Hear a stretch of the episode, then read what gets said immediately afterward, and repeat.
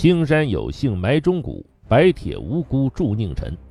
杭州西子湖畔的岳飞墓每年都会迎来来自五湖四海的凭吊者，人们在为这位悲剧英雄扼腕叹息的同时，也不忘朝向秦桧的跪像啐上两口，以发泄对于“莫须有”三个字的愤怒。但“莫须有”到底是何意？岳飞真是死于莫须有的罪名吗？南宋绍兴十一年除夕夜，抗金名将岳飞被押解到杭州大理寺狱中的风波亭下。狱官端上一杯毒酒，请吧，岳将军。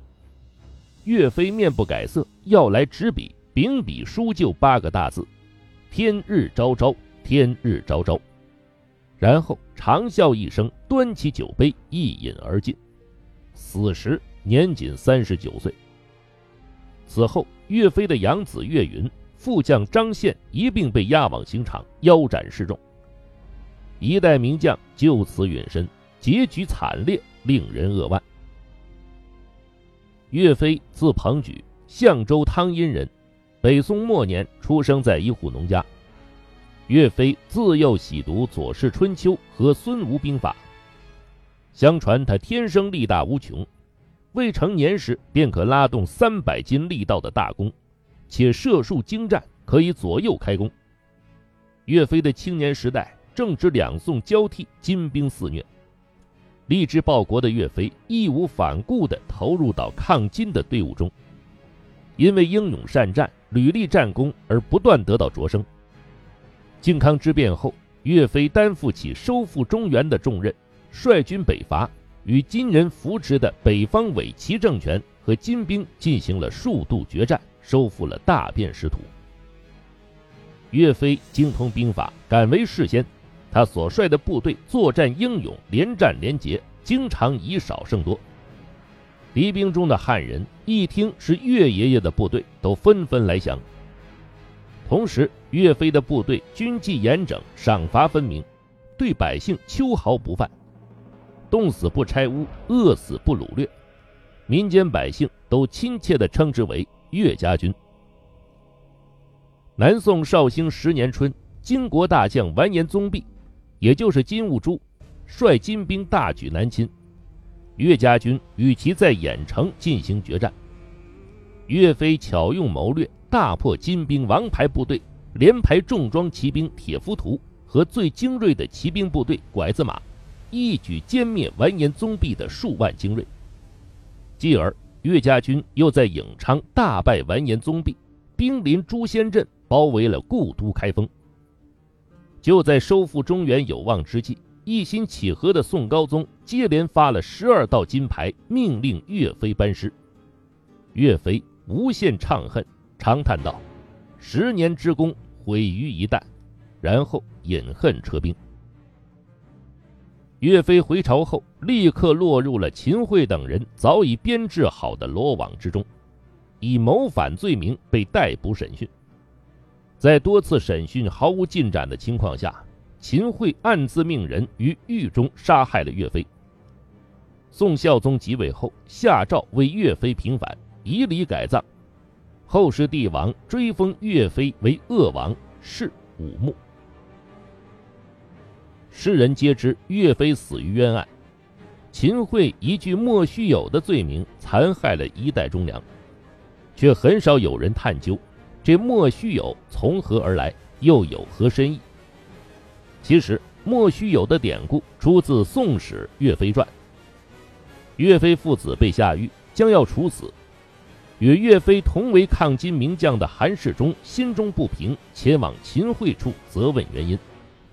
秦桧说：“妃子云与张宪书虽不明，其事体莫须有。”韩世忠听后气愤地说：“莫须有三字，何以服天下？”这段记载有两点值得我们注意。首先，莫须有真实的意思是什么？通常对“莫须有”的理解是大概有或者或有或无的意思。有人还将“莫须有”解释成根本没有的意思。从对话情境看来，秦桧面对韩世忠的责问，公然说出“大概有”或“没有”，等于是承认自己枉杀忠良。一国宰相说出这种话是很不合情理的。这一疑问多次被后世学者提到，一些学者根据宋代当时的语言用法去比对“莫须”的含义，得出的结论是：“莫须”的含义是“难道不”，“莫须有”的真正含义是“难道没有”。而把这种解释还原到对话中，也更合情理。秦桧反问一句：“这事难道没有吗？”这更像是一种回应韩世忠责问的态度。更为重要的是第二点，把莫须有安到岳飞身上是乱点鸳鸯谱。从原文我们可以看出，秦桧回答韩世忠追问的问题是关于飞子云与张宪。即岳云与张宪的罪名，而非岳飞。也就是说，韩世忠对于岳飞的罪过并没有提出异议，而是针对岳云和张宪的无端获罪而愤愤不平。而真正被莫须有害死的，其实不是岳飞本人，而是岳飞的儿子岳云和部将张宪。由此可知，岳飞之死另有原因。岳飞精通武艺，通晓兵法，且善于用兵，工于诗词，且书法出众。人格方面，他更是白玉无瑕，堪称完人。正史中对他的评价是：文武全器，人质并施，一代罕见。然而，完美的岳飞也有他的弱点，那就是他政治上的极度幼稚与性格上的过于直率。而这也许才是他被杀的真正原因。岳飞自小仁厚寡言，性格内向，又因为心胸坦荡，一心为公，所以不善心机，显得过于率真。朱熹在《诸子语类》中对岳飞的评价是：“岳飞恃才不自慧，可谓中肯。”早在岳飞年轻时，就曾因个性过于耿直而多次与上司发生矛盾。他曾以低级将官的身份给刚刚登基的宋高宗赵构上书，痛陈克复大计。信中称一些高级将领不足系中原之望，并要求皇帝御驾亲征。这一行为固然是出于岳飞的满腔赤诚，但信还没到宋高宗手中就被扣了下来。岳飞也由于越级上书违反法纪，被开除出了军队。岳飞成名后，宋高宗赵构非常欣赏他，除了不断给他加官进爵外，还亲手书写“精忠岳飞”四个大字，让人做成大旗赐予岳飞。宋高宗对岳飞的领兵能力更是充分信任，不断划拨军队交给岳飞统领，使岳家军常备部队从最初的数千人扩充到十万余人，还要求。其他将领听岳飞号令，如朕亲行。得到皇帝如此隆恩的岳飞，在性格方面却依然如故，甚至恃才成宠，越发意气用事。一次，皇帝准备将将领王德的淮西兵马划归岳飞指挥，却遭到主和派秦桧的阻挠，最终作罢。岳飞竟一气之下上表辞职。将军队安排给属下统领，连招呼都不打，就步行上了庐山给母亲扫墓去了。皇帝累次下诏令他回来，都被他强硬的拒绝了。忍无可忍的高宗只得给岳飞的幕僚下了死命令：不找回岳飞，你们也别想活。这样，岳飞的部下以死相求，才死说活说把岳太尉给请了回来。类似这样在皇帝面前耍脾气的事情，岳飞还做过很多，而这些都是做臣子的大忌。岳飞心胸坦荡，对于内心的想法毫不遮掩，也不顾及后果。宋高宗赵构因为难逃时受到惊吓而丧失了生育能力，他唯一的儿子也早早去世，于是将宗室子赵慎收为养子。岳飞一心为国着想，加之自己非常欣赏赵慎，于是屡次上书谈论立储事宜。要知道，古代皇家立储是皇帝的私事，大臣是没有资格过问的，而稍有染指便是杀头之罪。岳飞一片忠心，却幼稚地触碰了权力的禁区，皇帝对此自然十分厌恶。除此之外，岳飞还屡次上表陈词，提到要克复中原，迎回被金军掳走的两位先朝皇帝。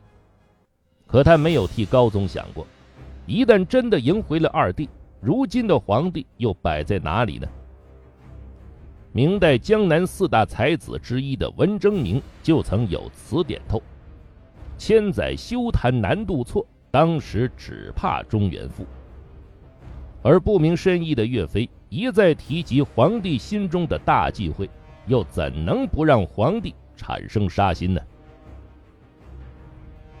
众所周知，宋朝是中国历史上有名的重文轻武的朝代。宋太祖赵匡胤出身武将，通过陈桥兵变黄袍加身，篡夺了皇权。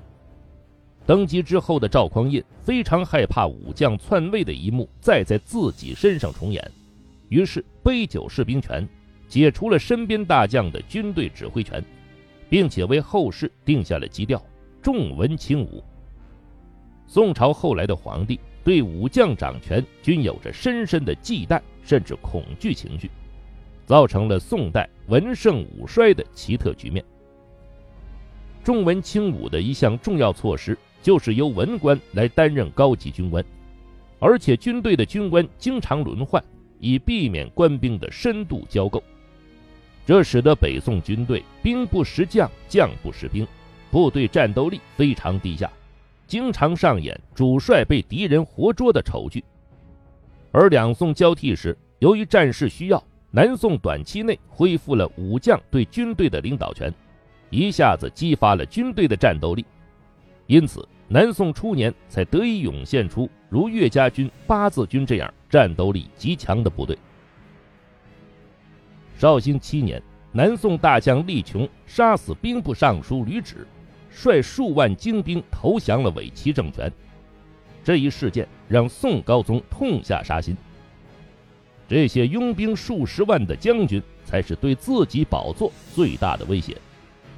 于是，统兵十万、民望甚高、能力令人畏惧却又缺乏政治头脑的岳飞，就成为了皇帝和奸臣们第一个清除的对象。